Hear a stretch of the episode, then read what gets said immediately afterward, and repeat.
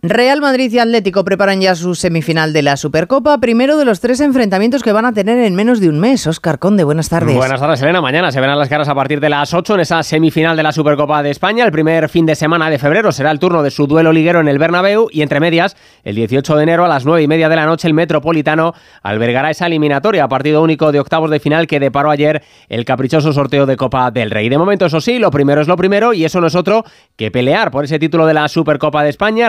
Realizan esta tarde ambos equipos sus últimos entrenamientos antes de esa primera semifinal de mañana en Arabia Saudí. Enviado especial Alberto Pereiro, buenas tardes. Hola, Oscar, querido, ¿qué tal? Muy buenas. El Real Madrid que va a tener su rueda de prensa a las 3 y cuarto de la tarde hora española con Carlo Ancelotti y Fede Valverde en esas instalaciones del Al Nasser, el equipo habitual de Cristiano Ronaldo, y el entreno a las 4. El Atlético Madrid 5 y cuarto rueda de prensa de Simeone y un futbolista por confirmar para el entreno del 6 en el mismo sitio. Ayer llegaba el Madrid a las 12 de la noche con Florentino en la cabeza y, novedades en la convocatoria como Ferland Mendy con eh, Chouameni, Vinicius y Kroos que no estuvieron en el partido de Copa con la duda última hora de quién será el portero. Mañana sí que Pauluni y quién acompañará a Rudiger, si Nacho el Atlético de Madrid, con la novedad de Pablo Barrios después de 40 días lesionado y fuera del equipo. Pelearán mañana madridistas y rojiblancos por estar en la final del domingo. La segunda semifinal enfrentará el jueves a Barcelona y Osasuna. Viajan hoy ambos a Arabia Saudí con novedades en sus listas de convocados. Alfredo Martínez, buenas tardes.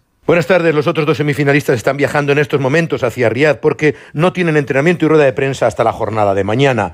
En la convocatoria de Osasuna la novedad es la ausencia del comandante Ávila. Chimi Ávila, que se retiró el otro día frente al Castellón, parece una pequeña rotura fibrilar que le impide estar en la lista de 24 convocados de Yagoba Arrasate. Mientras que en la convocatoria del Barcelona son 25 jugadores. En Trabalde, que por indisposición no estuvo en Barbasto. Y atención, sin el alta médica, tres jugadores.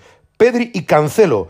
Pedri con más opciones de jugar incluso en semifinales, Cancelo tratando de llegar a la final e Íñigo Martínez presumiblemente para no poder jugar ninguno de los dos partidos. 25 convocados en la lista de Xavi Hernández que recuerden defiende el título conseguido la temporada pasada. No viaja Joan Laporta por motivos personales. Un Barcelona que en esos octavos de la Copa del Rey visitará al único equipo de Primera Federación que aún sigue en competición, el Unionistas de Salamanca que superó ayer por penaltis al Villarreal. Por su parte Osasuna recibirá a la Real Sociedad. Recordamos el resto de eliminatorias, Tenerife Mallorca, Valencia Celta, Rayo, Athletic de Bilbao Alavés y Getafe Sevilla, un conjunto hispalense que pierde para los próximos dos tres meses a Gudelk por una rotura del menisco de su rodilla izquierda. En la Euroliga de baloncesto tenemos hoy tres citas con equipos españoles. Visita Basconia al Mónaco, recibe el Valencia al Zalgiris, juega el Real Madrid en cancha del Bayern Múnich de Pablo Lasso y en el Rally Dakar, cuarta etapa con victoria para Loef en coches. Ha terminado cuarto Carlos Sainz, que sigue segundo en la general a más de cuatro minutos del líder, el saudí Al Raji. En motos la victoria ha sido para el chileno Cornejo, que es el nuevo líder de la carrera con Joan Barreda en sexta posición. El español